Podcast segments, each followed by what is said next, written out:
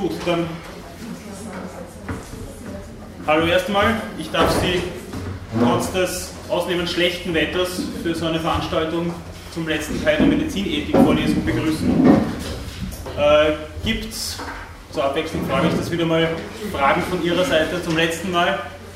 Oder zu einem der letzten Male? Irgendwas, was offen ist? Also etwas äh, habe ich, ich, ich habe mir das nochmal angeschaut, ja. Neugeborenen. Ja. Äh, in Bezug auf, auf äh, das Recht des Arztes, eine aktive Sterbehilfe zu verweigern. Wie wäre das in diesem Fall, wenn ein Arzt also von den Eltern aufgefordert würde, keine Maßnahmen zu ergreifen, kann er das dann auch ablehnen oder wäre alles andere dann ein Übergriff? Da gäbe es allenfalls die Ausnahme, dass er sich auf Gefahr im Verzug beruft und sagt, dass das keine geeignete Maßnahme ist. Ansonsten müsste das entweder, bräuchte einen Gerichtsbeschluss, der dauert natürlich, das würde dieses Kind wahrscheinlich nicht überleben. Kommt darauf an, was das für ein Fall ist. Ja. Das müsste man sich wirklich dann konkret nach dem Fall anschauen. Aber es gäbe grundsätzlich noch die Möglichkeit, dass man äh, mit Gefahr im Verzug argumentiert. Und das wäre so der letzte Anker, den der Behandelnde noch hätte. Aber der Arzt müsste das sonst den Willen der Eltern erfüllen, auch wenn er also den Willen der Eltern erfüllen. Das ist ein, gerade das ist eine ganz heikle Angelegenheit. Ich habe schon gesagt, also gerade wenn es um die Behandlung von Kindern geht, dann haben wir im Kindeswohl Ziel und Grenze der Entscheidung. Und das ist eine sehr heikle Angelegenheit. Sie haben vielleicht auch bemerkt, dass diese Einbecker-Empfehlungen, äh, die sich auf die Neonatologie beziehen, zum Teil etwas sind, was einem aufs Erste und intuitiv sehr schwammig vorkommt. Da geht es einfach darum, dass da auch Verhaltens- und Entscheidungsspielräume offen gelassen werden. Das ist natürlich nicht immer optimal, weil man genau dann, wenn es schwer wird, ein Problem damit hat, sich dann zu orientieren. Äh, ja, zugleich ist es eben auch die Möglichkeit, dass die Verantwortung bei den Personen belassen wird, die wirklich involviert sind.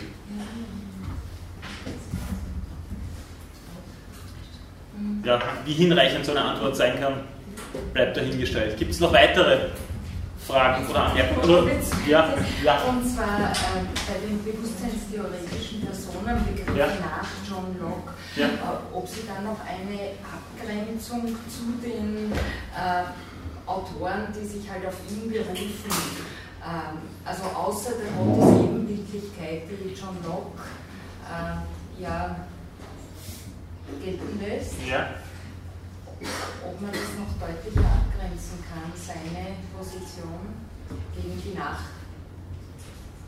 mm. ich bin mir jetzt nicht ganz sicher, wohin die Frage abzielt. Einfach den Unterschied noch einmal zu schärfen.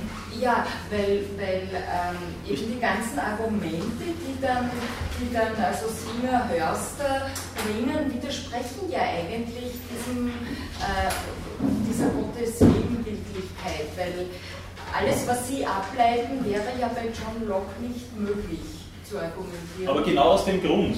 Ja. Also ich würde jetzt aufs Erste, um das plausibel zu machen, auf gar nichts anderes zurückgreifen, als auf genau dieses Moment, das bei John Locke eben noch vorkommt und auf diese strikte Berufung von zum Beispiel Peter Singer oder auch Norbert. Hörster auf einen, äh, ja, auf einen säkularen Ethikbegriff. Okay. So dass man versucht, jegliches Postulat, das irgendwie metaphysisch und oder theologisch sein könnte, aus dieser Theorie draußen zu lassen. Und damit haben wir eben diese Rückverankerung, die John Locke in der Gottesebenbildlichkeit hat, dort nicht mehr. Mit allen Konsequenzen, wie man zu denen stehen mag oder auch nicht, die sich daraus ergeben. Ja, bitte. Also bei so einer Frage, können Sie bitte wiederholen noch einmal den Unterschied zwischen Heilversuch und Humanexperiment? Äh, auch ganz einfach, äh, ein Heilversuch betrifft nur die jeweilige Person, die behandelt wird. Man versucht mit methodisch nicht abgesicherten Maßnahmen eine Person zu behandeln, zu heilen. Äh, ob dann davon noch jemand profitiert, aufgrund der Erkenntnisse, die da gewonnen werden, ist nicht relevant. Bei einem Humanexperiment ist es so, dass die jeweilige Person äh, nicht zwingend behandelt wird. Da geht es darum, eine Studie durchzuführen ob diese Person an einer Krankheit leidet oder nicht, ist in der Definition irrelevant. Bitte? Na, praktisch gibt es dann noch die Unterscheidung von einem, Humanex, äh, von einem Humanexperiment, bei dem Menschen äh, mit der gleichen Erkrankung profitieren könnten oder auch der Proband selbst, in Zukunft allerdings, oder eben ausschließlich fremdnütziger Forschung. Also das wäre dann innerhalb des Humanexperiments eine Differenzierung.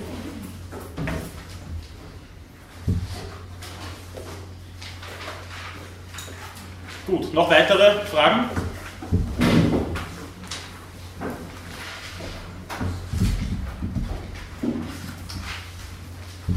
Dann werde ich noch ein paar äh, zusammenfassende Überlegungen vom letzten Mal äh, präsentieren und danach mich dann noch eingehender mit Fragen der gerechten Verteilung von medizinischen Ressourcen, also mit Allokationsfragen auseinandersetzen.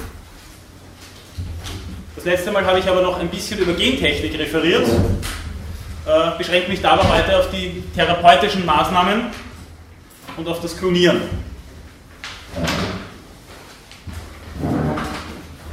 Nur ganz kurz eine allgemeine Bemerkung noch, weil die sehr relevant ist für diesen thematischen Zusammenhang, nämlich dem, dass es im Zusammenhang mit der Gentechnik äh, eine nach wie vor äußerst unfertige Orientierung innerhalb unserer Gesellschaft gibt die Möglichkeiten, die sich vor allem mit der Therapie durch Gentechnik, äh, sagen wir mal zumindest erahnen lassen, schillern in gewisser Weise immer noch zwischen Utopie und realen Möglichkeiten. Das heißt, die Techniken sind in zweifacher Hinsicht scheinbar noch nicht alt genug, als dass wir die ethischen Fragen zumindest einmal hintanstellen können. Einerseits nicht alt genug, weil die Techniken zum Teil noch nicht hinreichend sicher sind, dass wir noch nicht sicher wissen, welche Risiken bestehen könnten, einfach weil die Forschung noch nicht so weit ist. Und zugleich eben noch nicht alt genug, weil Gentechnik selbst schon vom Begriff her für viele von uns immer noch wie Science Fiction anmutet.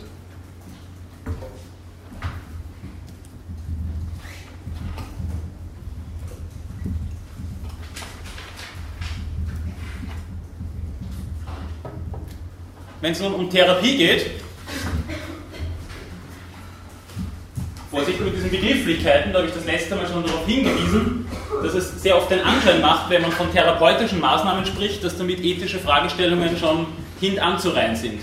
Da hätten wir dann schon ein Ziel, das viele oder womöglich alle Mittel rechtfertigen würde.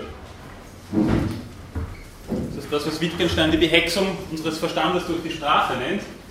Äh, das ist zum Teil mitnichten so und gerade durch solche Begrifflichkeiten werden dann manchmal ethische Probleme äh, verdeckt, nicht wirklich sichtbar oder müssen erst gegen einen gewissen Widerstand überhaupt gestellt werden.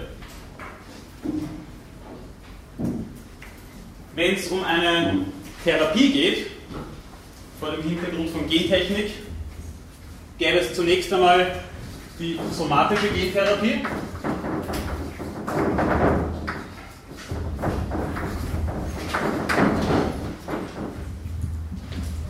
Die das jeweilige Individuum betrifft.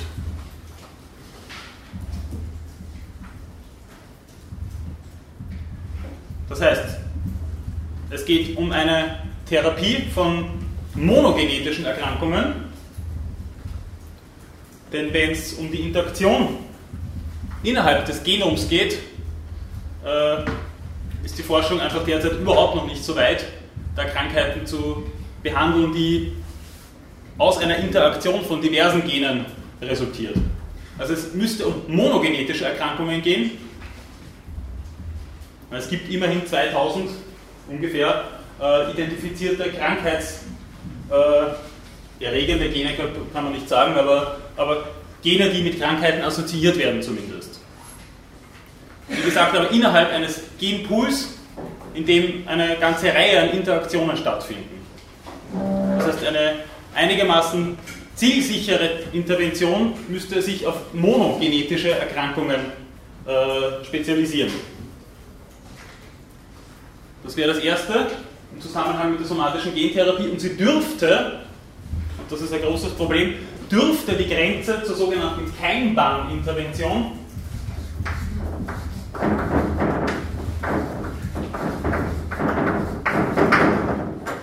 sogenannten Keimbahnintervention nicht überschreiten.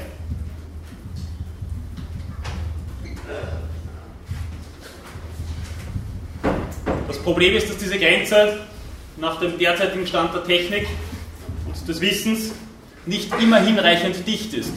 Die kann manchmal auch zu schillern beginnen, weil der Ort der Integration einer äh, neu implementierten genetischen Sequenz nicht immer hinreichend bestimmbar ist. Funktioniert kurz zusammengefasst so, dass Retroviren äh, die Träger von äh, Genen oder Gensequenzen sind, die dann in Zellen implantiert werden. Dabei ist aber eben einerseits die Gefahr, dass dadurch auch äh, Samen- oder Eizellen betroffen werden, weil der Ort der Integration nicht immer hinreichend zu bestimmen ist. Und zweitens ist das Problem, das sich natürlich generell stellt, ob auch im Rahmen einer eindeutigen somatischen Gentherapie äh, da nicht Wechselwirkungen zustande kommen aufgrund dieser Interaktionen zwischen den Genen. Also die Versuche, die seit den frühen 90er Jahren laufen, haben oft auch Fälle von, äh, also sehr oft das Leukämie von, von Krebs erzeugt. Einfach weil diese Interaktion schwer zu handeln ist.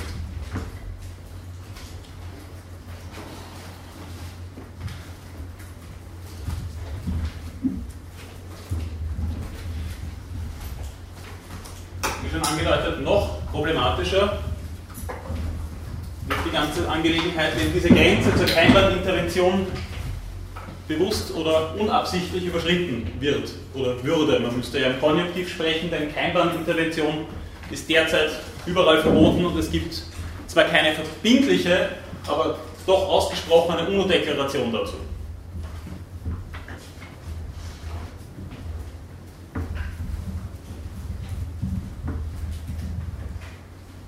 Keimbahnintervention wäre eben ein schwer kontrollierbarer Eingriff in das Erbgut. Also es geht darum, dass die Nachkommen äh, ein qualitativ anderes Erbgut bekommen. Und dabei ist natürlich, oder wäre mal grundsätzlich besonders wichtig, äh, sich zu überlegen, was denn da bei so einem Eingriff überhaupt als behandlungsbedürftig eingestuft werden kann. Ganz abgesehen eben von den nach derzeitigem Stand von Wissen und Technik unabwegbaren Risiken und Nebenwirkungen. Also man müsste sich einmal genauer anschauen, welche genetischen Dispositionen denn eigentlich dann als behandlungswürdig eingestuft werden, denn da könnte sich durch diese neuen Möglichkeiten ja einiges verschieben. Ich habe das letzte Mal schon gesagt, die potenzielle neue Quantität und Qualität der Behandlung könnte eine Verschiebung der Grenze zwischen Therapie und Enhancement hervorrufen habe ich das letzte Mal schon kurz erwähnt.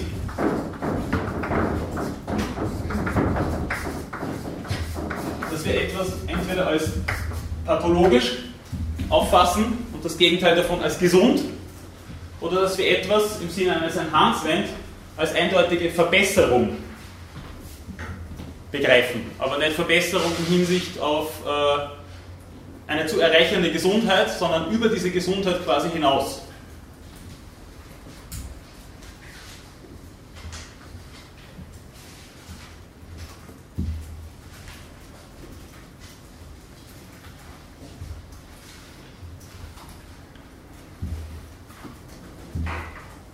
Darüber hinaus gibt es noch eine ganz eminente Frage im Zusammenhang mit der sogenannten Keimbahnintervention,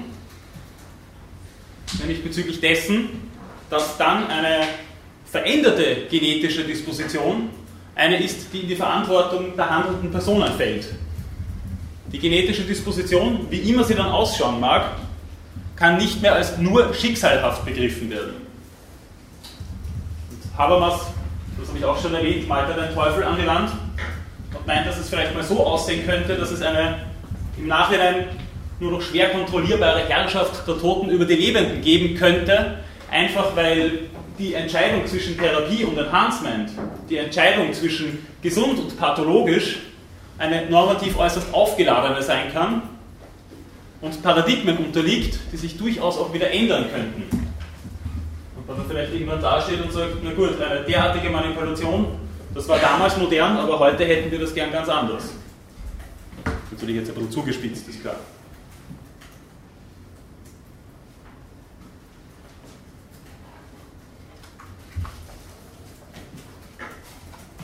Und umgekehrt könnte es natürlich im Sinne eines Slippery Slope, könnte man vielleicht sagen, so sein, dass sich da dann Grenzen zwischen dem Pathologischen und dem Gesunden auf eine Art und Weise verschieben, wie wir das eigentlich überhaupt nicht haben möchten. Und sich dadurch neue Orientierungen und Dispositive schaffen ließen, die wir ebenfalls nicht mehr ganz unter Kontrolle haben.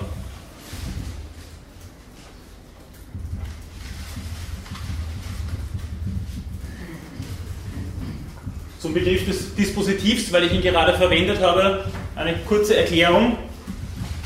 Äh, Dispositive kann man äh, so ein bisschen in Anlehnung an Michel Foucault sagen. Das wären Begriffe, die unsere Anschauungen und Praktiken determinieren und vielleicht auch strukturieren. Sie werden das aus der alltäglichen Erfahrung wissen, dass eine unterschiedliche Begriffsverwendung und eine Verwendung unterschiedlicher Begriffe manchmal dazu führt, die Wirklichkeit so oder so zumindest mit zu strukturieren und mit zu determinieren und genau dadurch natürlich auch äh, Konflikte entstehen können. Diese Begriffe beinhalten Entscheidungen, die uns gewisserweise dann oder in gewisser Hinsicht dann nur noch eingeschränkt oder vielleicht auch gar nicht mehr zur Verfügung stellen äh, stehen, Entschuldigung, sodass es von ganz eminenter Bedeutung ist, äh, was Wittgenstein einmal gemeint hat, nämlich dass die Grenzen meiner Sprache die Grenzen meiner Welt bilden. Und das nicht, nicht nur in erkenntnistheoretischer, sondern auch in normativer Hinsicht und vor allen Dingen auch in praktischer bzw. pragmatischer Hinsicht.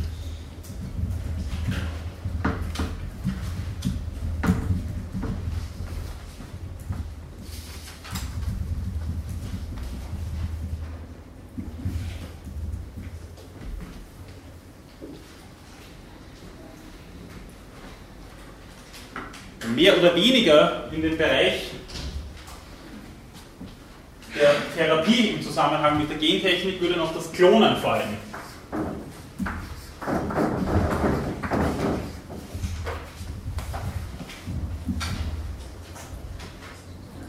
Warum mehr oder weniger?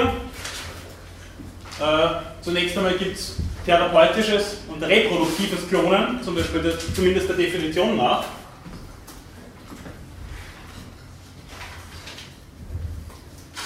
Das heißt, reproduktives Klonen würde aus diesem Bereich herausfallen. Und darüber hinaus existiert noch die Frage, ob man eigentlich ähm, Klonen überhaupt unter den Begriff der Gentechnik subsumieren soll.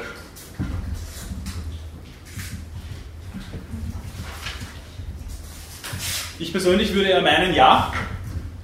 Äh, das Argument Jener, die meinen, man sollte es nicht unter diesem Begriff subsumieren, lautet, dass das Genom hier überhaupt nicht technisch verändert wird. Es gibt keine technische Veränderung des Genoms selbst, sondern es wird nur, wie auch immer man dieses nur deuten möchte, wiederholt.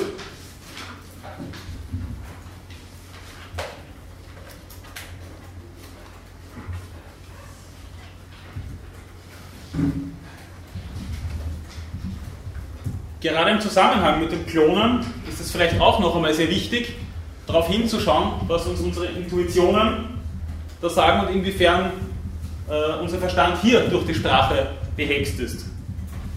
Die Intuitionen sind gerade in diesem Zusammenhang etwas, was äh, einerseits nicht hinreichend klar ist, andererseits diffus meistens dagegen die Frage, was solche Intuitionen für eine moralische Bedeutung hat, äh, ist eine hochproblematische auch innerhalb der Ethik.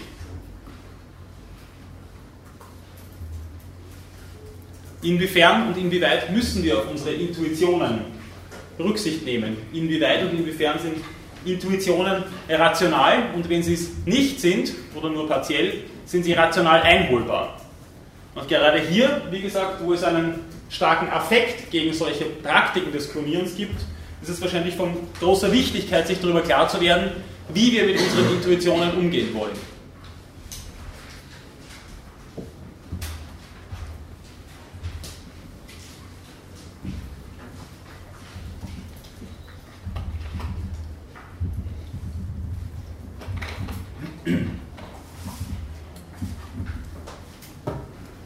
Obwohl im Rahmen des Klonierens das Genom nicht verändert, sondern nur wiederholt wird, ist es von der Risikoabschätzung derzeit noch ein sehr problematisches Unterfangen und ist ebenfalls derzeit beim Menschen, beim Menschen verboten. Die Risikoabschätzung ist dahingehend äußerst problematisch, äh, weil, wie man zum Beispiel am Klonschaf Dolly und auch bei weiteren Versuchen gesehen hat, ähm, die Individuen, die da entstehen können, äh, exorbitante Schäden aufweisen können und darüber die Mortalitätsrate zumindest bei einigen Versuchen mit Tieren bei über 90% gelegen ist. Und da muss man sich dann natürlich schon fragen, was für einen Status wollen wir einem geklonten, wollen wir einem geklonten Embryo zusprechen? Ist das ein Zellhaufen oder wäre das schon ein Mensch? Vertreten wir einen zum Beispiel kantischen Personenbegriff oder einen bewusstseinstheoretischen? Das würde hier wieder einmal einen eminenten Unterschied machen. Beziehungsweise wäre es zulässig, in welcher Form auch immer, zwischen einer befruchteten und einer geklonten Eizelle zu differenzieren, was den moralischen Status des Individuums angeht?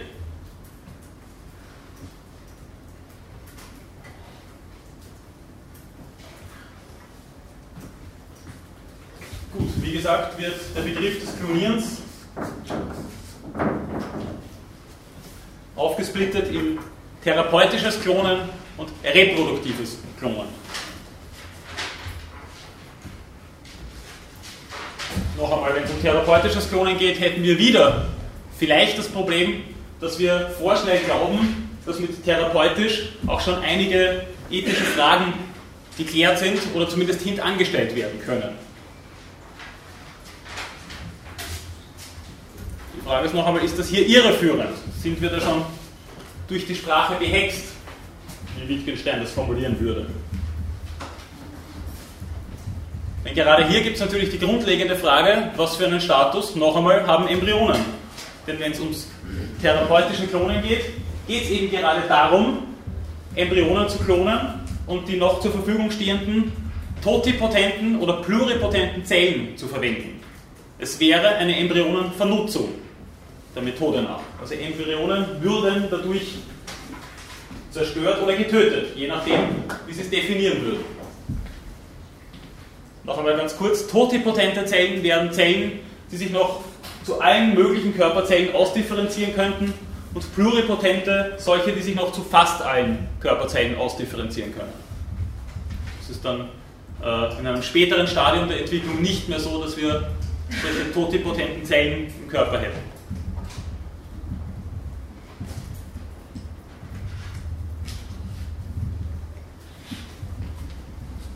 Gerade hier in diesem Zusammenhang haben wir einen besonders starken Clash.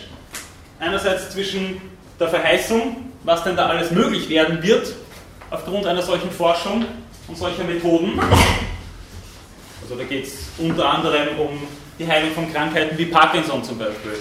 Oder aufgrund des Einsatzes von totipotenten Zellen äh, die Heilung oder zumindest weitgehende Wiederherstellung von schweren äh, Schäden des Zentralnervensystems. Also die Verheißungen sind mannigfaltig und äh, zum Teil auch ziemlich groß.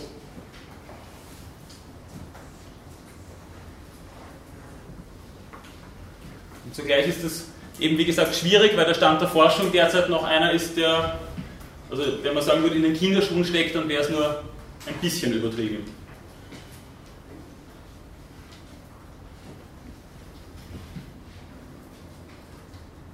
Das Problem ist eben, dass, wie Höffe meint, hier eine Forschung reales Leben opfern müsste hinsichtlich eines nur potenziellen Nutzens. Aber wie gesagt, es gäbe natürlich auch die Möglichkeit, einen bewusstseinstheoretischen Personenbegriff zu vertreten oder sich eben zum Beispiel wie äh, Jürgen Habermas oder auch hier im Institut Herlinde Power-Studer äh, an einem sogenannten freistehenden Argument zu orientieren, das in dem Zusammenhang lauten würde, dass eine Schmerzempfindlichkeit bis zum 14. Tag der Entwicklung nicht gegeben sein kann und aufgrund dessen ein moralischer Anspruch des Embryos nicht bestünde.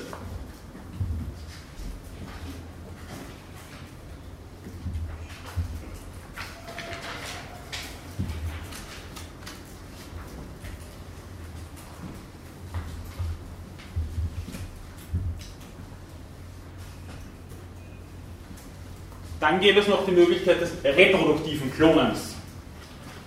Ziel wäre nicht eine eindeutig therapeutische Maßnahme, sondern die Wiederholung eines Genoms.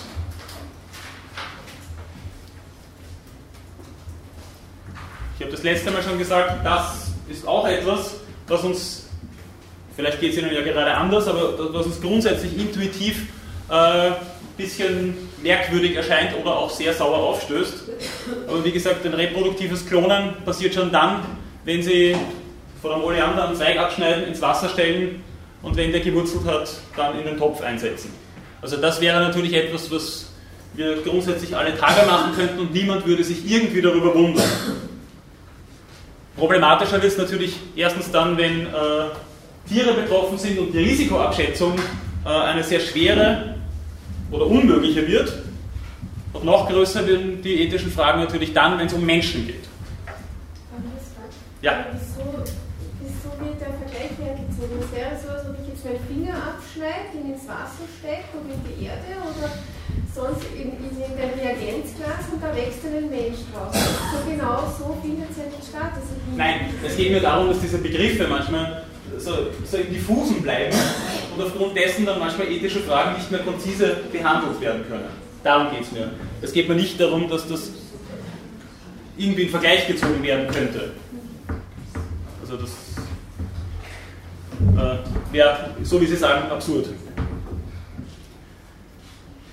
Gut, also nun wird es eben darum gehen, ein Genom zu wiederholen. Aber da müsste man sich natürlich fragen, warum soll ich das wollen? Wessen Genom ist so toll, dass wir es noch einmal haben wollen.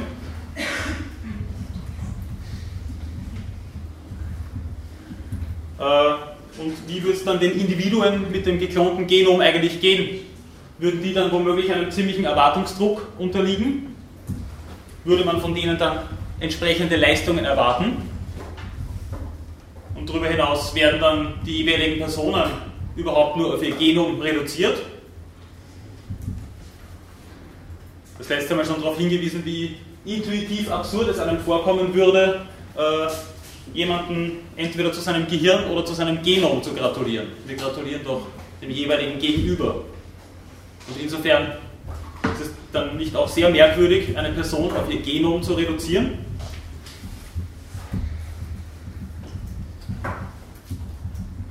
Und darüber hinaus müsste man sich noch fragen, was für eine Stellung hätte ein Klon in der Gesellschaft von Rechts wegen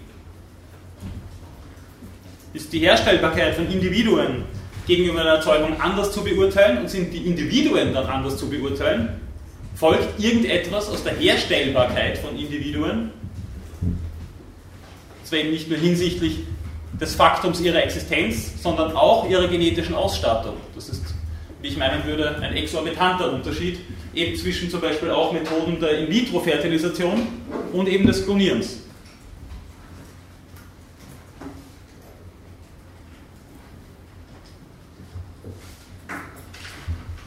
Gut, ein Strich unter das Thema. Gibt es noch irgendwelche Fragen dazu? Irgendwas, was Ihnen noch unklar geblieben ist oder offen geblieben ist? Irgendwelche Bemerkungen, die Sie noch hinzufügen würden?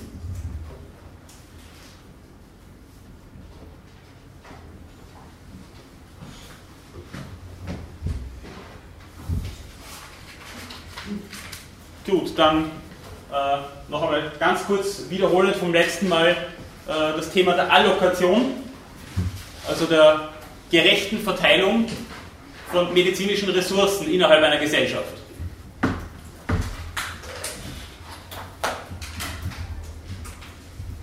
zu der gerechten Verteilung von medizinischen Ressourcen vor dem Hintergrund einer mehr oder minder beschränkten Verfügbarkeit. Das ist, würde ich meinen, eine unbedingte Voraussetzung aller Überlegungen zur Allokation. Ich auch mal kurz her.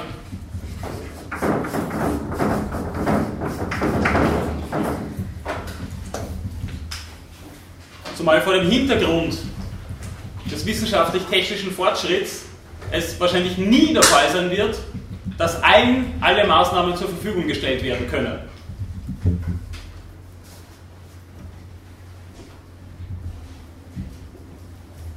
Also diese Überlegung steht natürlich zur Disposition, aber wie gesagt, ich würde nicht meinen, dass es in absehbarer Zeit oder überhaupt denkbar ist, dass allen alles zur Verfügung gestellt werden kann, egal in welcher Lebensphase und egal in welchem weiteren individuellen Kontext.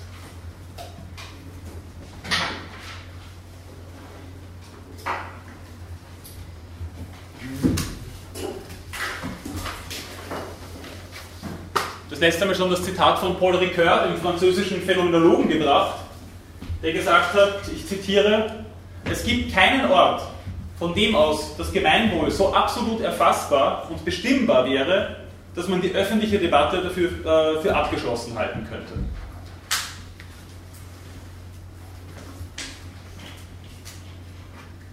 Das heißt, Ricoeur ist der Auffassung, und dem würde ich mich anschließen, dass es gar nicht möglich wäre, hier ein für alle Mal die Entscheidung zu treffen, wie eine gerechte Ressourcenverteilung, wie eine gerechte Strukturierung des Medizinischen in einer Gesellschaft ausschauen könnte.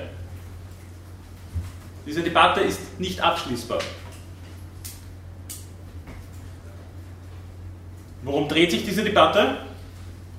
Zunächst einmal natürlich um den optimalen Sollzustand, um eine Zielvorstellung. Was wäre denn eine optimale Ressourcenverteilung?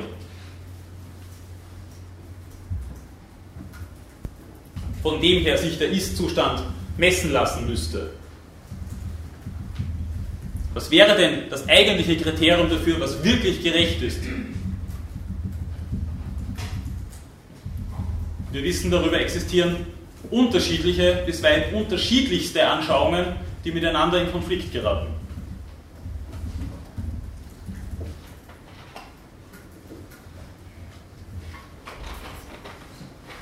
Entschuldigung, bei dem Wetter muss ich mich öfter unterbrechen, um einmal einen Schluck zu trinken. Das wäre mal das eine, worüber die Debatte nicht abschließbar ist. Das zweite wäre die Interpretation des Ist-Zustandes selber. Wie ist der ethisch zu bewerten? Was ist wirklich und realistischerweise daran zu verbessern? Was ist überhaupt verbesserungswürdig?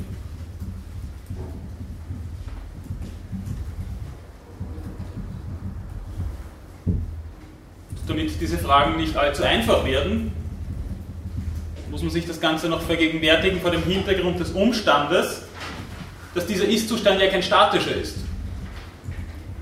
Er unterliegt ständigen Verschiebungen. Einerseits hinsichtlich der ökonomischen Lage. Länder können äh, einen wirtschaftlichen Aufschwung erleben und wie wir leider gerade jetzt auch miterleben, müssen auch das Gegenteil. Und es kann zu einer Verknappung der Ressourcen kommen. Davon merken wir vielleicht hier in Österreich wenig, aber in anderen Ländern wissen wir, dass man davon sehr wohl sehr viel bemerken kann.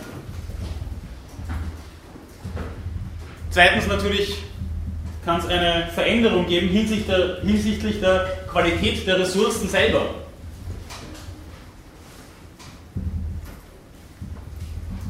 Wir wissen ja, es gibt immer mehr, immer teurere Apparaturen, Medikamente. Und die Frage ist eben, wem können diese Apparaturen und Medikamente dann noch zur Verfügung gestellt werden? Wann und wie lange? Und drittens gibt es natürlich eine Verschiebung hinsichtlich äh, der Abwägungen, die in einer Gesellschaft überhaupt getroffen werden. Das gesellschaftliche Bild von Gesundheit ihre Voraussetzungen kann sich ja durchaus ändern.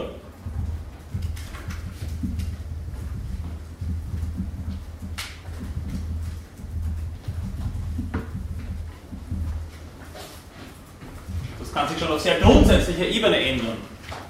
Ich kann sagen, dass Gesundheit ein öffentliches Gut ist und eine Versicherung für alle einführen, wie wir es mehr oder weniger hier bei uns haben. Ich kann aber auch sagen, dass Gesundheit eine Privatsache ist und dass das äh, allenfalls eine ideologische Zwangsmaßnahme ist, ein allgemeines Gesundheitssystem einzuführen. Das hat zum Beispiel der amerikanische Theoretiker Engelhardt Jr. einmal so formuliert. Dann schreibe ich kurz auf zu dem kommen nämlich dann noch einmal kurz.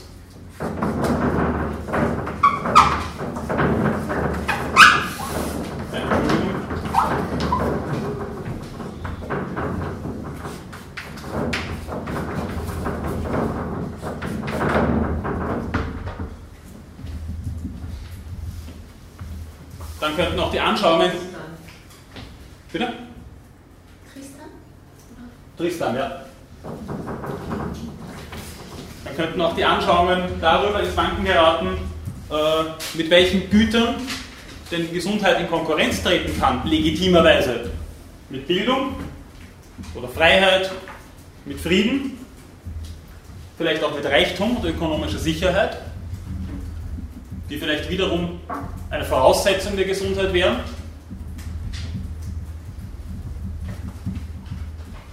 Und es könnte sich die Frage stellen, welche medizinischen Ressourcen für wen überhaupt legitimerweise bereitgestellt werden sollten oder müssten. Das heißt, woran alles in gewisser Weise hängt, ist in dem Zusammenhang der Begriff der Gerechtigkeit.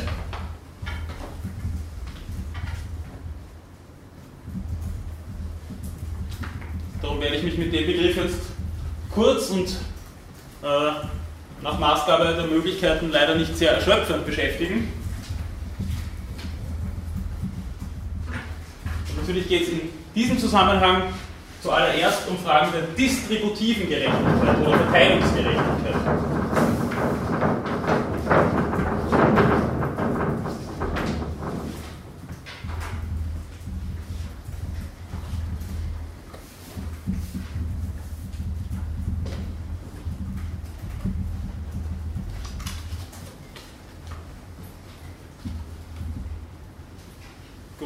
Sorge, ich fange jetzt nicht mit den Dinosauriern an, aber Platon und Aristoteles, äh, das erwähne ich jetzt nur kurz und mache dann keinen Streifzug durch die ganze Philosophiegeschichte, aber haben schon vor zweieinhalbtausend Jahren bemerkt,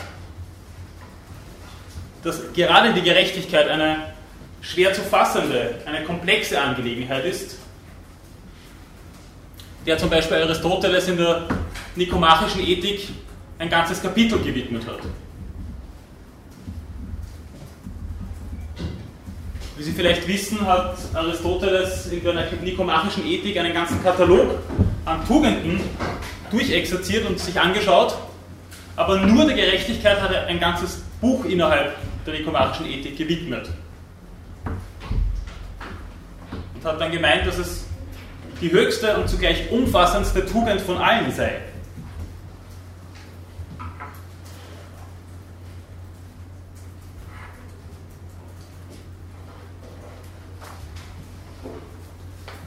Und auch das hat Aristoteles schon gesehen. Und darüber hat sich zum Beispiel der amerikanische Philosoph Michael Walzer, so wie der Tanz,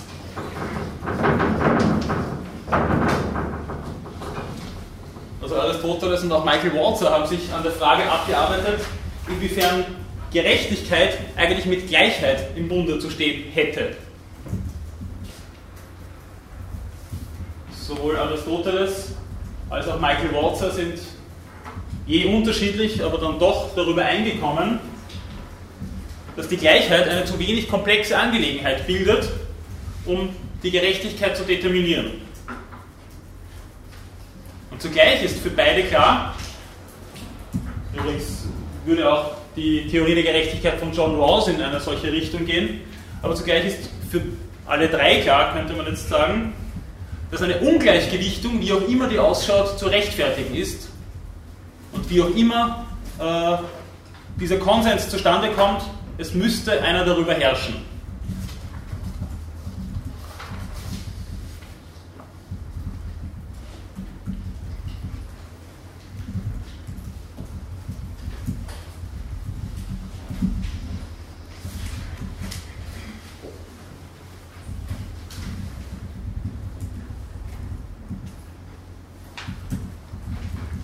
Das heißt, irgendwie müsste ein Konsens oder im schlimmsten Fall ein Kompromiss darüber zu treffen sein, was potenziell an Ressourcen vorhanden wäre und was man real davon dann verteilen kann oder soll.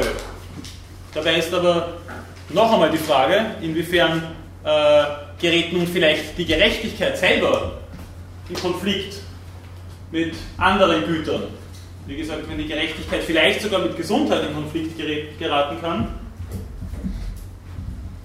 müsste man nun generell die Frage stellen, was ist uns denn genauso wichtig oder wichtiger wie eine gerechte Gesellschaft, eine gerechte Verteilung von medizinischen und anderen Ressourcen innerhalb der Gesellschaft?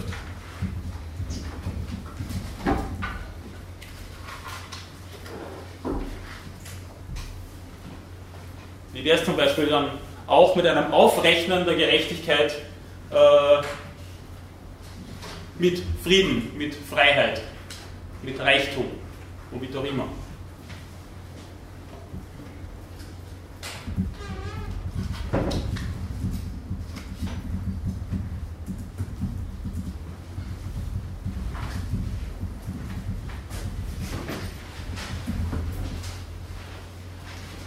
sieht man übrigens nicht zuletzt daran, dass wir im alltäglichen, aber auch in ethischen Debatten immer wieder uns darüber streiten, welche Aufwendungen denn eigentlich einem Common Sense entsprechend noch unter Anführungszeichen Sinn machen oder schon Sinn machen. Also sowas bemerkt man ja auch im alltäglichen Sprechen immer wieder.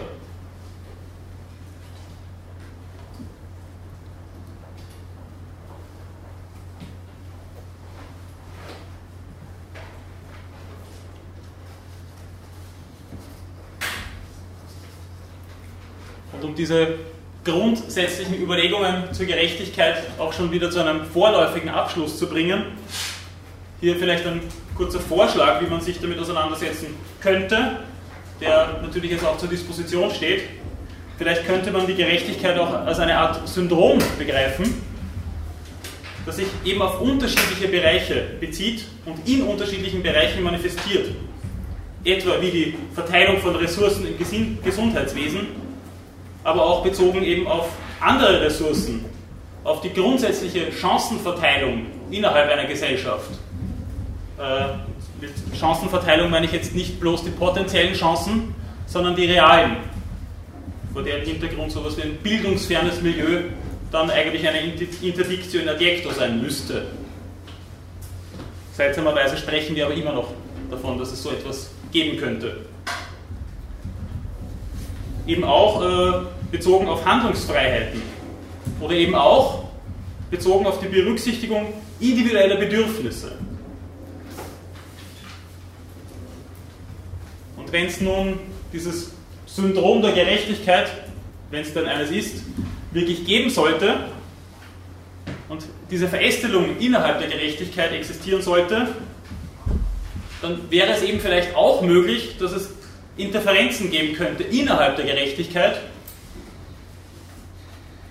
sodass Maßnahmen keinen eindeutigen oder nicht zwingend zu einem eindeutigen Fortschritt führen könnten, sondern dass es äh, Asymmetrien innerhalb der Gerechtigkeit gibt, dass es Interferenzen gibt, die einander vielleicht im schlimmsten Falle auslöschen oder ein, einander im besten Falle auch befördern. Aber vielleicht könnte es sein, dass eine eindeutige Orientierung auf Gerechtigkeit äh, im Sinne einer gleichen oder gleichwertigen Verteilung von medizinischen Ressourcen gerade nicht zu einer eindeutigen Verbesserung innerhalb dieses Bereichs führen könnte. Es geht, wie gesagt, darum, diese Frage vielleicht einmal sich vorzulegen. Das ist jetzt keine Behauptung im eigentlichen Sinne.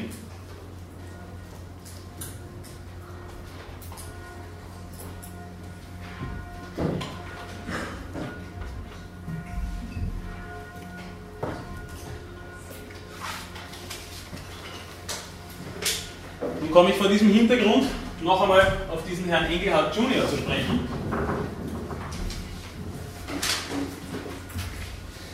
Der eine sehr viel rezipierte Einteilung der Ressourcenverteilung der Allokation in vier Ebenen vorgeschlagen hat. die sowohl im angloamerikanischen Raum als auch im kontinentaleuropäischen Raum sehr oft aufgegriffen und diskutiert wird.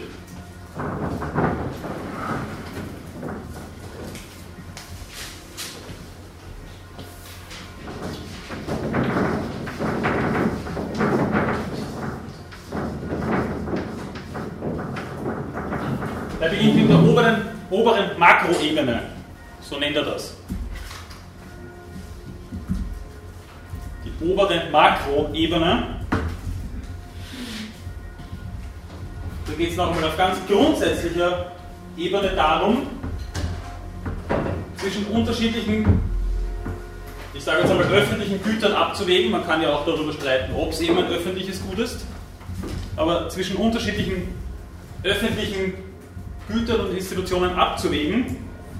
Und zwar auf wirklich grundsätzlicher gesellschaftlicher und politischer Ebene. Noch einmal, mit welchen Gütern kann man vor dem Hintergrund realer politischer Maßnahmen die Gesundheit abwiegen? Es geht nun, wie gesagt, schon darum, äh, zum Beispiel Verfassungsgesetze oder konkrete Gesetzeslagen mitzubestimmen auf dieser sogenannten oberen Makroebene.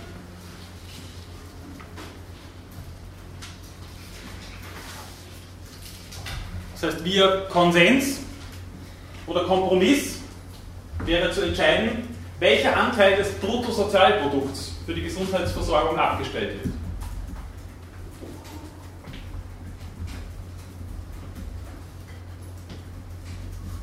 Gerade vor diesem Hintergrund wäre noch einmal wahrscheinlich die Frage an Jürgen Habermas zu richten und seine Theorie der Diskursethik, ob es realistischerweise wirklich denkbar ist, dass es hierzu einen gesamtgesellschaftlichen Konsens gibt.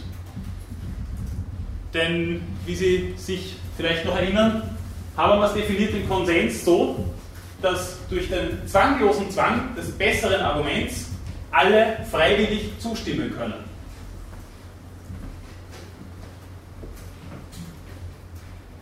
Die Frage ist, ist es überhaupt möglich, auf dieser oberen Makroebene so einen Konsens herbeizuführen? Funktioniert unsere Öffentlichkeit so, in Klammer, gut, dass das denkbar ist, dass wir einen solchen Konsens, ich sage jetzt einmal ein bisschen ungeschützt, herstellen können?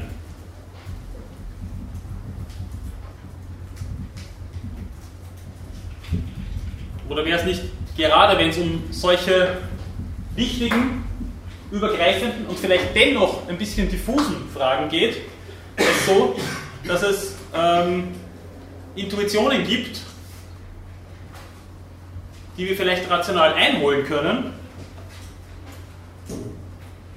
die uns aber dennoch nicht in jeder Hinsicht zur Verfügung stehen.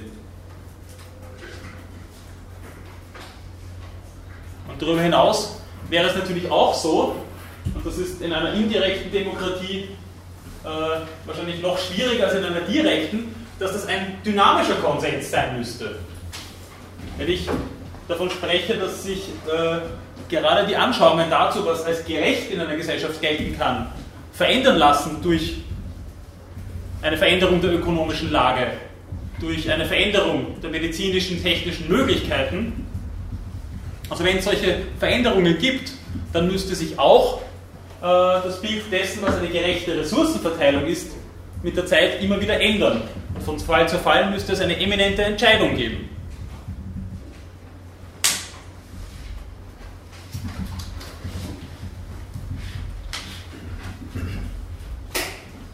Sache nicht zu einfach wird, muss man das natürlich auch in dem Sinne als dynamisch sich anschauen, als das Ganze auch im Hinblick auf äh, Dinge wie Steuergerechtigkeit eine eminente Bedeutung hat.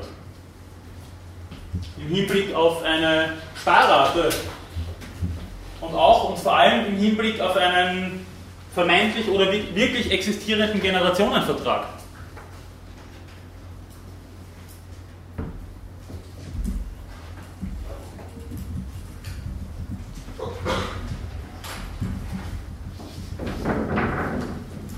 Bin ich zu schnell oder passt das? Oder zu langsam? Passt.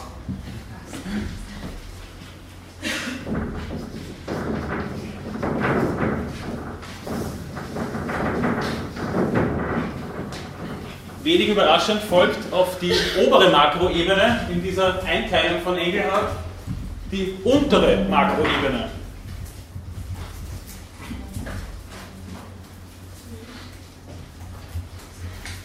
Nun geht es darum, mit gesetzlichen oder anderen Maßnahmen festzulegen, wie nun dieser Anteil des Bruttosozialprodukts, den wir für medizinische Ressourcen zur Verfügung stellen, noch einmal in sich differenziert wird. Denn es gibt ja unterschiedlichste Bereiche der Medizin und eine Adjustierung in diesem Zusammenhang hat natürlich auch eminente Bedeutung für die Gesundheit in einer Gesellschaft.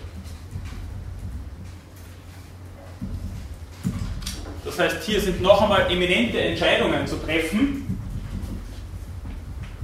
die sich nur zu einem gewissen Teil naturwissenschaftlich äh, klären oder belegen lassen. Noch einmal, erweist sich daran, dass Medizin wahrscheinlich keine angewandte Naturwissenschaft, sondern eine praktische Wissenschaft darstellt. Denn in der einen oder anderen Form egal ob konsensuell oder durch Kompromiss, müssen wir uns darauf einigen, wie viel Geld zum Beispiel der Forschung zugutekommt. Und innerhalb dieses Teils der Medizin noch einmal, äh, für welche Forschung? Welche Forschung ist uns am wichtigsten?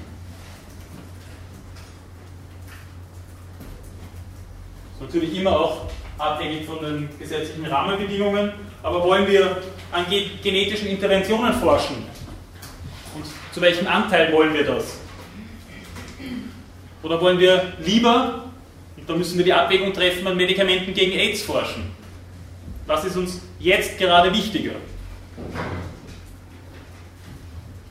Generell, ich habe das im Zusammenhang mit der Forschung auch einmal erwähnt, welche Krankheiten werden denn eigentlich bevorzugt beforscht und nach welchen Kriterien? Die gefährlichsten, die häufigsten?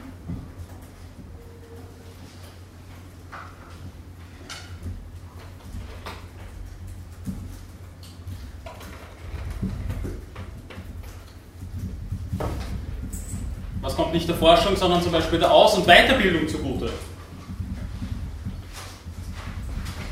Dann eine weitere, vielleicht auch die wichtigste Frage, was kommt welchen Therapien zu? Gibt es eine Abwägung zwischen unterschiedlichen Formen der Therapie? Gibt es eine Abwägung zwischen unterschiedlichen Krankheiten? Wann sind Selbstbehalte zum Beispiel gerechtfertigt? Was macht es für einen Unterschied, ob Sie den Blinddarm operiert bekommen oder einen Zahn extrahiert bekommen?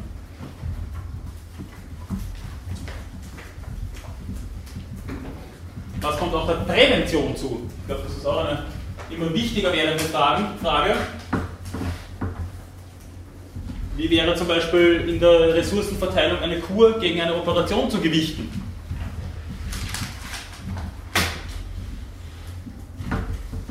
Gerade anhand dieser Fragen, die sich jetzt zum Beispiel um Therapie oder Prävention oder auch um Forschung äh, drehen, sieht man, dass es äh, natürlich immer wieder äußerst schwierig und komplex wird, wenn man versucht, unterschiedliches hinsichtlich seiner Effektivität und Qualität abzuwiegen. Das ist ja das, was man dem Utilitarismus immer so ein bisschen vorwirft, dass das eines seiner Grundprobleme wäre, nämlich äh, dort geht es ja um das, äh, das größte Glück der größten Zahl, das heißt um eine Quantifizierung und Qualifizierung von Lust. Allerdings, was Lust erzeugt, das sind doch unterschiedliche Güter. Haben wir hier nicht vielleicht ein, aber in dem Zusammenhang unumgehbares Äpfel-Birnen-Problem. Man nennt das auch die, das Problem der Inkommensurabilität.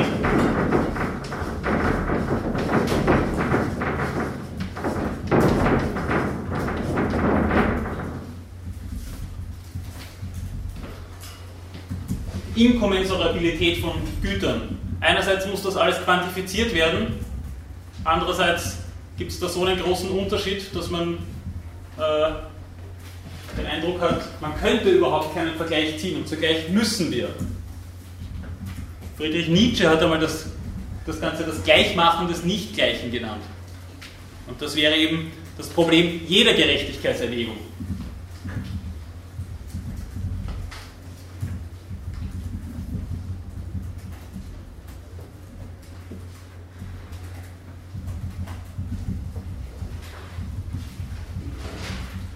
wenn man da nochmal drunter macht, dann haben wir das große, aber auch wichtige Problem, dass wenn es um so eine Güterabwägung geht, wir natürlich auch eine Folgenabschätzung betreiben müssen, die auch nur mehr oder weniger hinreichend ist.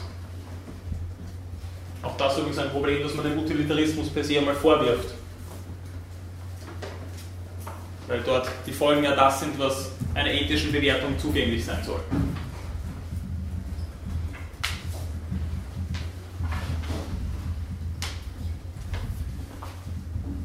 Jetzt habe ich immer wieder darauf hingewiesen, wie komplex diese Fragen zum Teil werden können.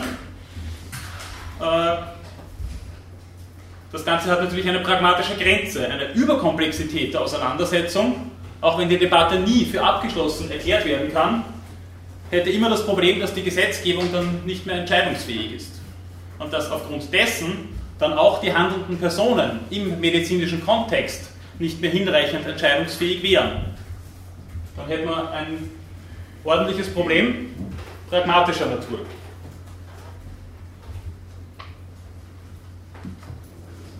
Aber vielleicht ist gerade eine Unterkomplexität dieser Erwägungen etwas, was ethisch gesehen äh, noch größere Probleme erzeugen würde. Erstens einmal, weil wir, um es so mal anzusprechen, äh, vielleicht eher dazu neigen würden, diese Probleme unterkomplex zu behandeln und weil wir dann vielleicht den Eindruck hätten, wenn wir das anhand einfacher, klarer Kriterien machen, dass wir hier eine objektive Abwägung ins Werk setzen würden und dadurch der Gerechtigkeit äh, zur Geltung verhelfen könnten. Warum weise ich darauf jetzt so hin? Ähm, es hat da ein historisches, äh, mehrere, aber eines erwähne ich jetzt besonders, Beispiel gegeben dafür, in was für eine Bredouille man kommen kann, wenn man diese Fragen unterkomplex behandelt. In den 80ern oder ab den 80ern hat es in Amerika Medicaid gegeben.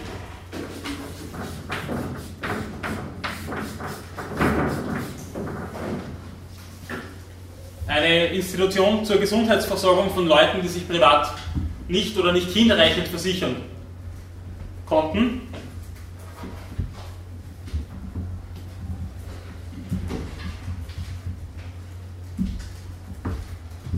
Was man da versucht hat, war, dass man Behandlungen bezahlt hat vor dem Hintergrund einer einfachen Kosten-Nutzen-Rechnung, die garantieren sollte, dass eine mögliche Ungleichbehandlung nicht als willkürlich erscheint, sondern gerechtfertigt wäre.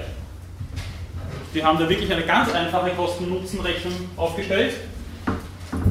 Wir haben gesagt, es gibt die Kosten, die werden einfach schlichtweg dividiert durch den Nutzen, damit der Dauer multipliziert wird, die dieser Nutzen haben könnte. War das akustisch jetzt verständlich? Ja, nein. Äh, also es geht darum, dass man die Kosten hergenommen hat und dividiert hat durch den Nutzen, der mit der Dauer multipliziert wurde. Eine ganz einfache Rechnung. Allerdings hat es dann zum Teil absurde und zum Teil auch wirklich tragische Folgen gehabt, sich allein auf ein solches Kriterium zu verlassen. Da hat es wirklich Fälle gegeben, darum habe ich vorher dieses Beispiel gebracht, äh, wo eine Zahnbehandlung höher bewertet worden ist als eine äh, Blinddarmoperation. Nicht daran denkend, dass das eine letal ausgehen kann und das andere zwar sehr unangenehm sein kann, wenn man mit einem schmerzenden Zahn herumläuft aber die Gefahr vielleicht dann doch geringer ist eines groben Schadens. Und es hat dann auch äh, Todesfälle unter anderem eines, eines, eines Burschen gegeben, der dann an Leukämie verstorben ist, weil die Behandlung verzögert worden ist, aufgrund dieser Kosten-Nutzen-Erwägung.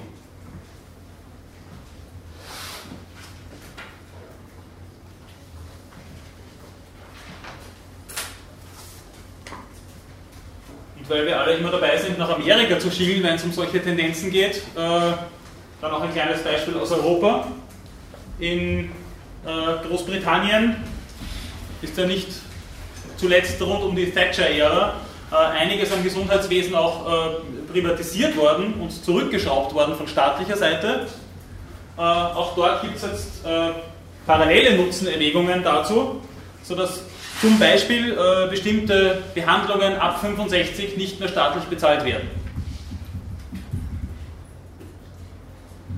Sodass 65, wie auch immer eine Person von ihrer Verfassung her äh, ist, wie auch immer eine Person in ihren Lebensbezügen dasteht, ab 65 wird, werden bestimmte Maßnahmen nicht mehr bezahlt.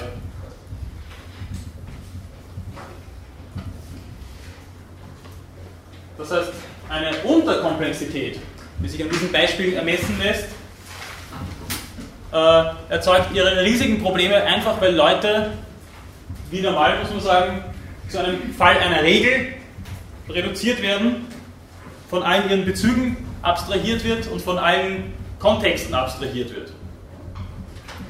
Da geht es dann nicht um konkrete Individuen, sondern um nackte Zahlen.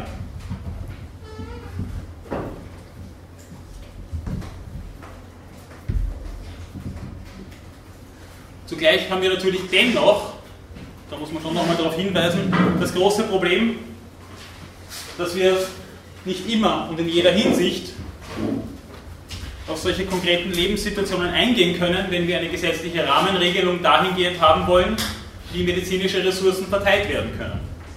Es geht um eine Abwägung, auch über Lebenswert und Menschen, aber eben auf abstrakter Ebene. Da ist eben die Frage, inwiefern, das sind natürlich Extrembeispiele jetzt wie Großbritannien oder Medicaid, aber inwiefern es denn überhaupt möglich ist, vor diesem Hintergrund so eine Kontextsensitivität noch offen zu halten.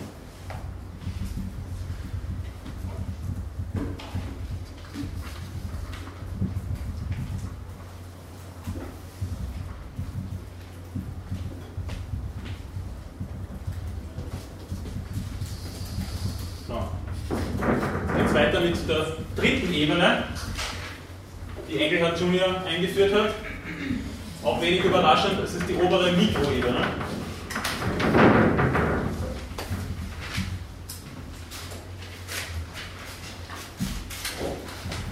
Das hat jetzt nicht nur etwas von einem normativen Vorschlag, das ist natürlich in gewisser Weise auch beschreibend.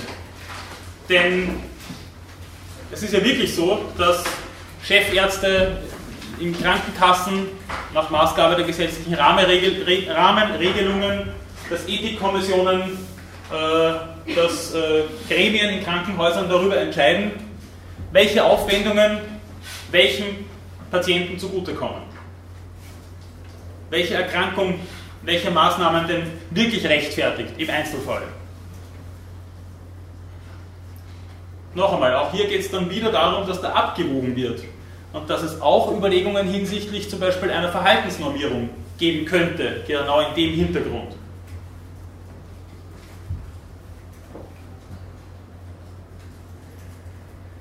Werden also hier konkreter Fälle abgewogen, aber immer noch abstrahiert natürlich von der konkreten Lebenssituation, wobei immer noch darauf hingeschaut wird, zum Beispiel bei der Organverteilung, was steckt denn da zum Beispiel hinter einer Erkrankung? Inwiefern würde dann jemand, der äh, chronischen Alkoholkonsum aufweist, äh, hintangereiht oder wird ihm vielleicht wirklich eine Maßnahme verweigert?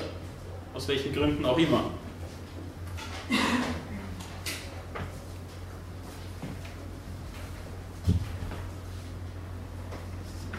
Die vierte wäre dann die untere Mikroebene.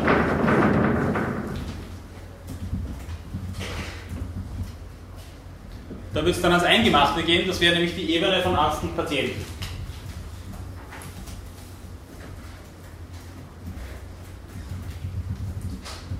Engelhardt Junior selber hat dazu gemeint,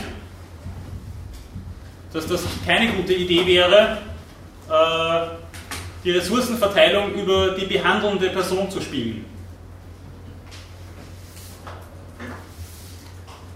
Er meint, dass dadurch zumindest die Gefahr bestünde, dass das Vertrauen in die Ärztin, in den Arzt unterwandert wird, wenn die womöglich dann entscheidet, welche Maßnahme eine Person dann nicht bekommt. dem würde ich mich nicht ganz anschließen. Einfach unter anderem deswegen, weil vielleicht gerade eine Offenlegung solcher ökonomischen Erwägungen, die ansonsten ja unter der Hand sowieso getroffen werden und von denen der Arzt wahrscheinlich auch nie ganz entbunden sein wird, weil eine solche Offenlegung vielleicht dann gerade dieses Vertrauen ins Werk setzen kann oder zumindest befördern kann.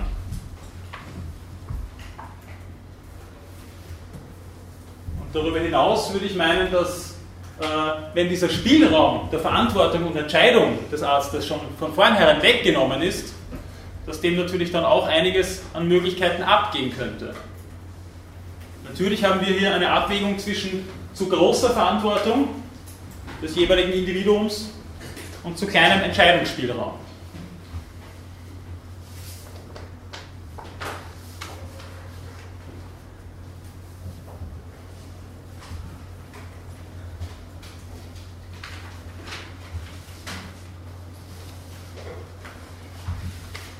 Gibt es dazu, zu dieser Ebeneneinteilung und zu diesen Überlegungen dazu irgendwelche Fragen?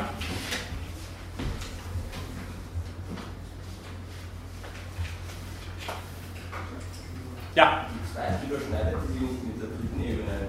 Wie Sie gesagt haben, bei der zweiten Ebene, dass es darunter man älteren Menschen die Behandlung nicht mehr zuteil werden lässt, zukommen lässt, dann ist das ja dasselbe wie mit der dritten Ebene, wo man sich die Personen anschaut. Sie haben vollkommen recht, es wäre ein sehr abstraktes Vorgehen zu glauben, dass diese Ebenen voneinander so unterschieden sind, dass der Deckel eingezogen werden kann und, und sie dann nichts mehr nach oben und nach unten tut.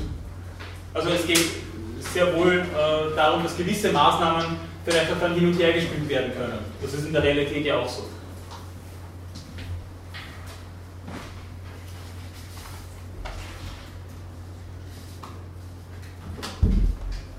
Keine weiteren Fragen?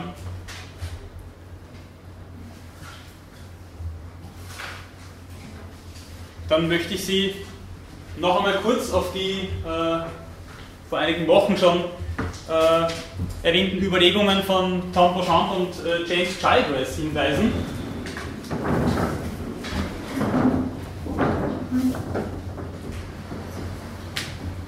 Nämlich äh, auf deren Principles of Biomedical Ethics. Ich glaube, dass man nämlich die Dimensionen einer äh, Regelung von Verteilungsfragen anhand dieser vier Prinzipien noch einmal ein bisschen plausibler und klarer machen kann. Sie wissen, es gibt diese vier Principles of Biomedical Ethics, äh, die miteinander in Kohärenz stehen. Das heißt, die Geltung ist auch davon abhängig, dass alle vier Prinzipien in Geltung sind. Und sie lassen sich voneinander nicht wirklich abstrahieren.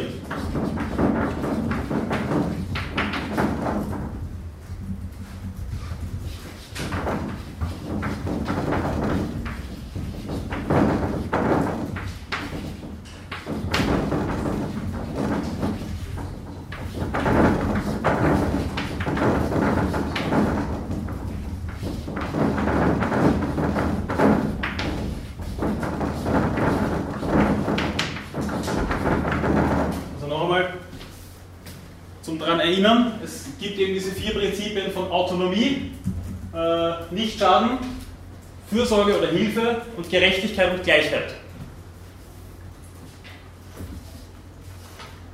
Wie gesagt, diese sind kohärent, wie man sagt. Im Kohärentismus geht es eben darum, dass äh, keines dieser Prinzipien auf ein anderes zu reduzieren wäre und dass keines äh, hinreichend Geltung hätte ohne das andere.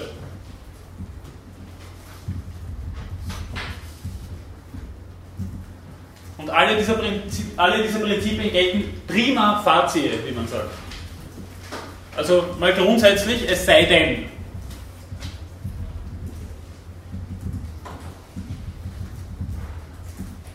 Das heißt, keines davon gilt kategorisch und universal, sondern Beauchamp von Scheidweiß haben das, glaube ich, genannt, äh, alle haben eine mittlere Reichweite. Das heißt, es gibt eine grundsätzliche, aber nicht unbedingte Geltung.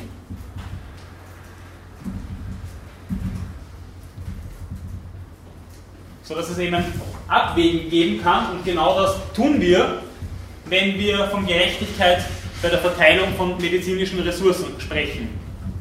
Wir gewichten dann doch diese Prinzipien gegeneinander.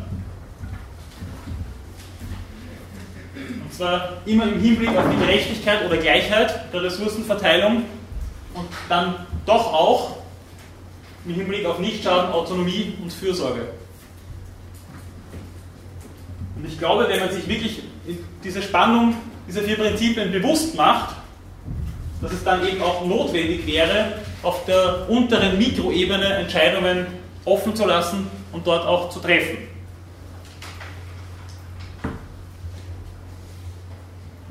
Da sieht man auch noch einmal, dass das natürlich auch für eine Entscheidungsverantwortung für die behandelnde Person wäre. Denn welches Prinzip überwiegt denn dann und in welchem Fall wie? Das ist übrigens auch das, was man den beiden Autoren dann immer wieder zum Vorwurf gemacht hat. Da hat man ein schönes Set an Prinzipien und wenn es wirklich um die Wurst geht, dann weiß man erst wieder nicht, welches dann überwiegen sollte. Zugleich geht es aber genau darum, nämlich dass man da einen Entscheidungsspielraum offen hat, den man dann auch wirklich für sich äh, nutzen kann.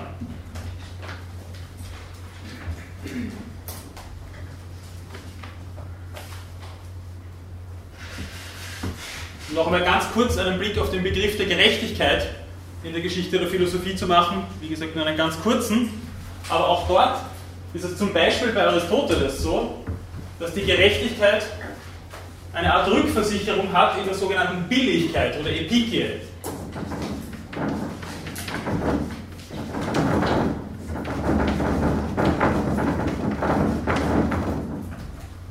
Sogar Immanuel Kant hat in der Metaphysik der Sitten einen Paragraphen, dem es um die Billigkeit geht. Weil sonst, so stimmen die beiden in gewisser Weise, aber nur in gewisser Weise überein, bestünde ja die Gefahr einer gnadenlosen Gerechtigkeit. Und unsere Intuitionen sagen uns sehr stark, dass eine gnadenlose Gerechtigkeit gar keine Gerechtigkeit mehr ist. Oder diesen Namen zumindest nicht mehr verdient.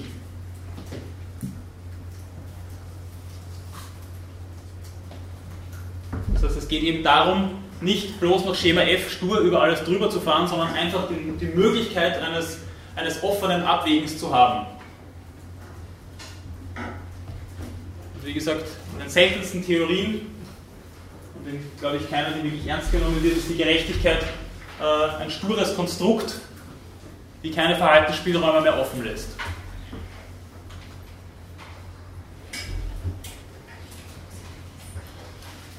Das hat vielleicht noch nicht so eine große Relevanz, wenn es um sogenannte Maßnahmen der Rationalisierung geht.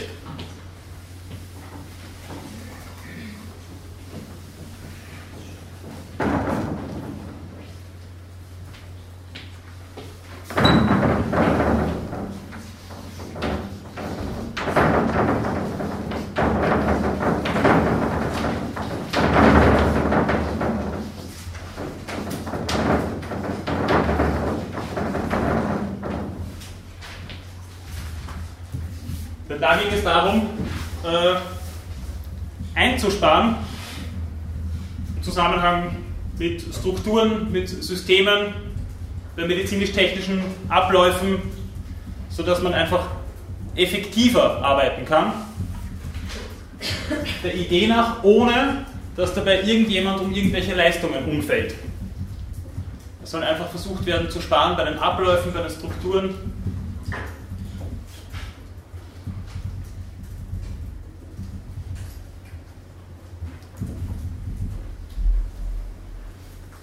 aber ich glaube nicht, dass das immer hinreichend möglich ist in Abgrenzung zur sogenannten Rationierung. Und da geht es dann sehr wohl darum, gewisse medizinische Leistungen bestimmten Patientinnen und Patienten vorzuenthalten. Aus Gründen des Spanns.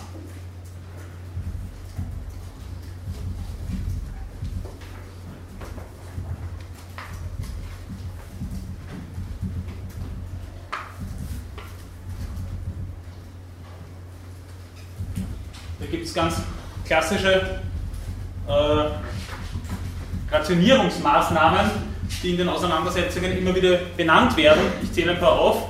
Zum Beispiel die sogenannte Ausdünnung. Ausdünnung heißt, dass zum Beispiel mehr Betten in ein Krankenhauszimmer gestellt werden.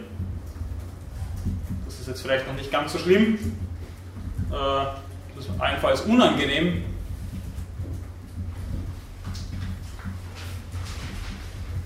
Kann aber auch heißen, dass natürlich die jeweilige Patientin, der jeweilige Patient weniger Aufmerksamkeit durch die Ärztin oder den Arzt bekommt, einfach weil äh, mehr Leute auf einer Station sind und deswegen nicht mehr Ärzte dort sind.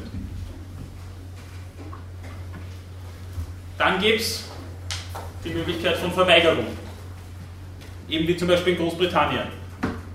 Ab 65 werden bestimmte Therapien nicht mehr bezahlt durch das staatliche Gesundheitssystem. Wer sich leisten kann, kann sich das privat organisieren. Wer nicht, schaut durch die Finger. Damit verbindet sich, warum dieses Beispiel noch einmal, auch die sogenannte Umlenkung. Es werden bestimmte Leistungen auf private äh, Sektoren, auf private Anbieter umgeleitet.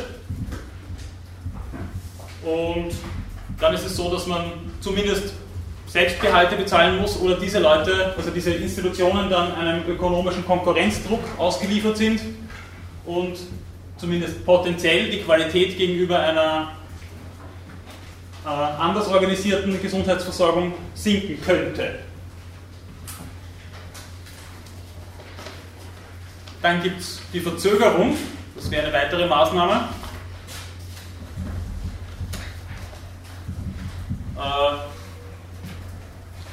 mit der Idee, erstens einmal nicht zu viele Patienten äh, zu behandeln, aber auch mit der Idee, dass die Leute sich das dann lieber selber bezahlen und das halt dann früher in Anspruch nehmen können. Physiotherapie wäre so ein Klassiker. Und dann, auch das ist eine immer wieder benannte Maßnahme hinsichtlich der Rationierung, nämlich die sogenannte Abschreckung. Da werden Anwendungen medizinischer Natur mit Aufwendungen verbunden, dass man es sich und das mit Absicht lieber dreimal überlegt, ob man sich das wirklich antut oder nicht. Also das ist eine unter Anführungszeichen gängige Maßnahme. Ich glaube nicht, dass sich grundsätzlich die Frage stellt, dass man Rationalisierung und Rationierung gegeneinander ausspielt. Ich glaube aufgrund der Tatsache, dass es immer einen begrenzten Horizont an Ressourcen geben wird, wird es auch nie möglich sein, allein über Rationalisierung äh, Sparmaßnahmen so weit zu treiben, dass man allen alles zur Verfügung stellen kann. Es wird immer eine Rationierung notwendig bleiben. Aber es bleibt natürlich auch immer die Frage, wie man das gewichtet und ob es einen öffentlichen Diskurs darüber gibt und wie der ausschaut.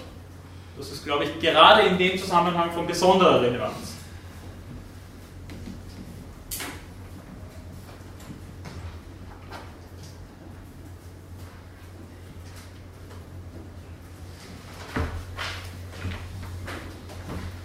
Das heißt, als eine Art Konklusion dieser Überlegungen, dass es gerade in diesem Hintergrund erstens einmal natürlich notwendig bleibt, äh, einen öffentlichen Diskurs am Laufen zu halten, der, wie Paul Ricoeur eben sagt, nie abschließbar sein wird.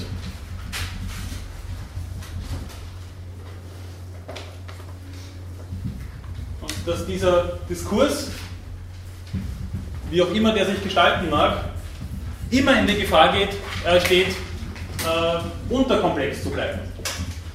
Eine vermeintlich gerechte und einfache Orientierung an einem objektiven Kriterium, wie zum Beispiel bei Medicaid, so einer normalen Rechnung, heißt immer auch eine Abstraktion vom je konkreten anderen in seiner aktuellen Verfasstheit. Das heißt, ich sehe gerade ab von dem, den ich hier behandle. Und wieder mal steht die Frage auf dem Tapet, die ich ganz zu Anfang der Vorlesung einmal erwähnt habe, nämlich, wer wird denn eigentlich behandelt? Der Fall einer Regel, der womöglich typische Fall einer Regel, Oder eben je du oder je ich. Natürlich kommen wir nicht oder nur sehr eingeschränkt darum herum, eine methodische Abstraktion durchzuführen. Natürlich müssen wir, wie ich vorhin mehrfach versucht habe zu plausibilisieren, äh, abwägen. Wir müssen das Nicht-Gleiche in einen Vergleich einspannen. Da kommen wir nicht darum herum. Und das heißt, dass wir methodisch abstrahieren müssen von der konkreten Verfasstheit des anderen. Aber das heißt auch, dass damit die Gefahr besteht, dass aus dieser methodischen Abstraktion eine ontologische Abstraktion wird. Oder auch eine Abstraktion, die sich auf normativer Ebene fortsetzt. Und dann wird vielleicht so getan, als wäre ein methodisches Konstrukt dann das Sein selbst. Und genau dann entstehen eben solche Probleme, die ich Sie hier versucht habe zu benennen. Das heißt, was ich jetzt so als Schlusswort zu diesen Überlegungen sagen würde, wäre, dass vielleicht die größte Forderung der Gerechtigkeit ist, sich auf das jeweilige Individuum in seiner Fülle und Ganzheit und in seinem Kontext überhaupt einzulassen.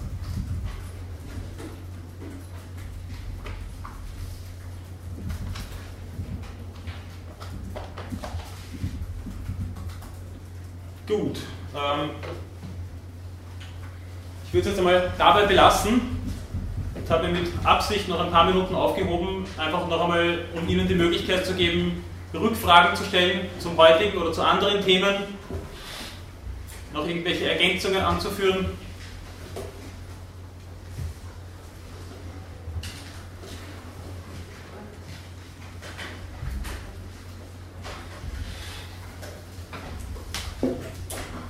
Das sind auch wirklich nur fünf Minuten. Bitte. Könnten Sie vielleicht noch ein bisschen was zur Prüfung sagen, wie die werden aussehen? Ja, mache ich. ähm, okay, also was diese vielleicht spannendste Frage der Vorlesung betrifft, äh, nächste Woche zum Vorlesungstermin gibt es eine schriftliche Prüfung. Da werde ich Ihnen fünf Fragen stellen, von denen Sie mir dann bitte drei beantworten. Und zwar in Form von mehr oder weniger kurzen Textantworten. Ich werde auf keinen Fall in die Gefahr kommen, Ihnen einen Multiple-Choice-Test anzubieten äh, oder etwas, wo Sie mir nur einen Satz dazu schreiben können oder sollen, sondern Sie werden dann drei wirklich kurze Essays schreiben zu Fragen, die noch einmal in sich ein bisschen unterteilt sind. Aber das heißt nicht, dass Sie jetzt drei Essays schreiben, mit denen Sie in eineinhalb Stunden nicht fertig werden, sondern das ist halt dann ein Absatz oder maximal eine Seite handgeschrieben. Sodass Sie auch wirklich genug Zeit haben, sich mit den Fragen auseinanderzusetzen. Und was ich äh, versuchen werde, über diese Fragen zu eruieren, ist, ob Sie A, sich natürlich das Wissen angeeignet haben und B, dieses Wissen auch reflektieren können. Das heißt, es wird immer auch so einen kleinen Reflexionspunkt in den Fragen geben. Gibt es dazu noch weitere Fragen? Bitte. Sind das der Universität keine Anmeldung für diese? Nein, für die schriftliche Prüfung gibt es keine Anmeldung, da können Sie einfach kommen. Bitte. Wenn wir bei den Essays ähm, zu einer ethischen Entscheidung kommen, die von uns begründet ist, also hinsichtlich der ersten Einheit, wo Sie die ähm, Strömungen vorgestellt haben, also dass es sein muss, gut, ich argumentiere utilitaristisch und ähm, würde in dem Nein. Nein, also Sie, Sie brauchen sich da weder äh, jetzt auf eine so eine Theorie spezialisieren oder, oder da einen unbedingten Standpunkt einnehmen. Was ich versuchen werde zu überprüfen, ist, ob es Ihnen gelingt, sich mit den Fragen auch auseinanderzusetzen. Nicht mehr und nicht weniger.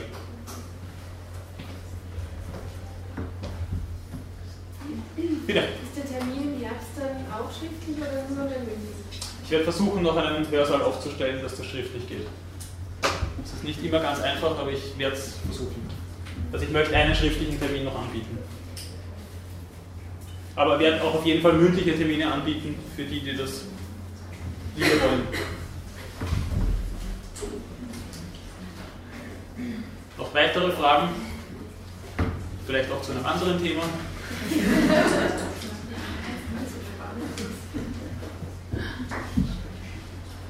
Müssen sich anmelden? Nein, keine, keine extra Anmeldung. Gut, wenn das nicht so ist, dann bedanke ich mich für die Aufmerksamkeit und wünsche noch einen schönen heißen Tag.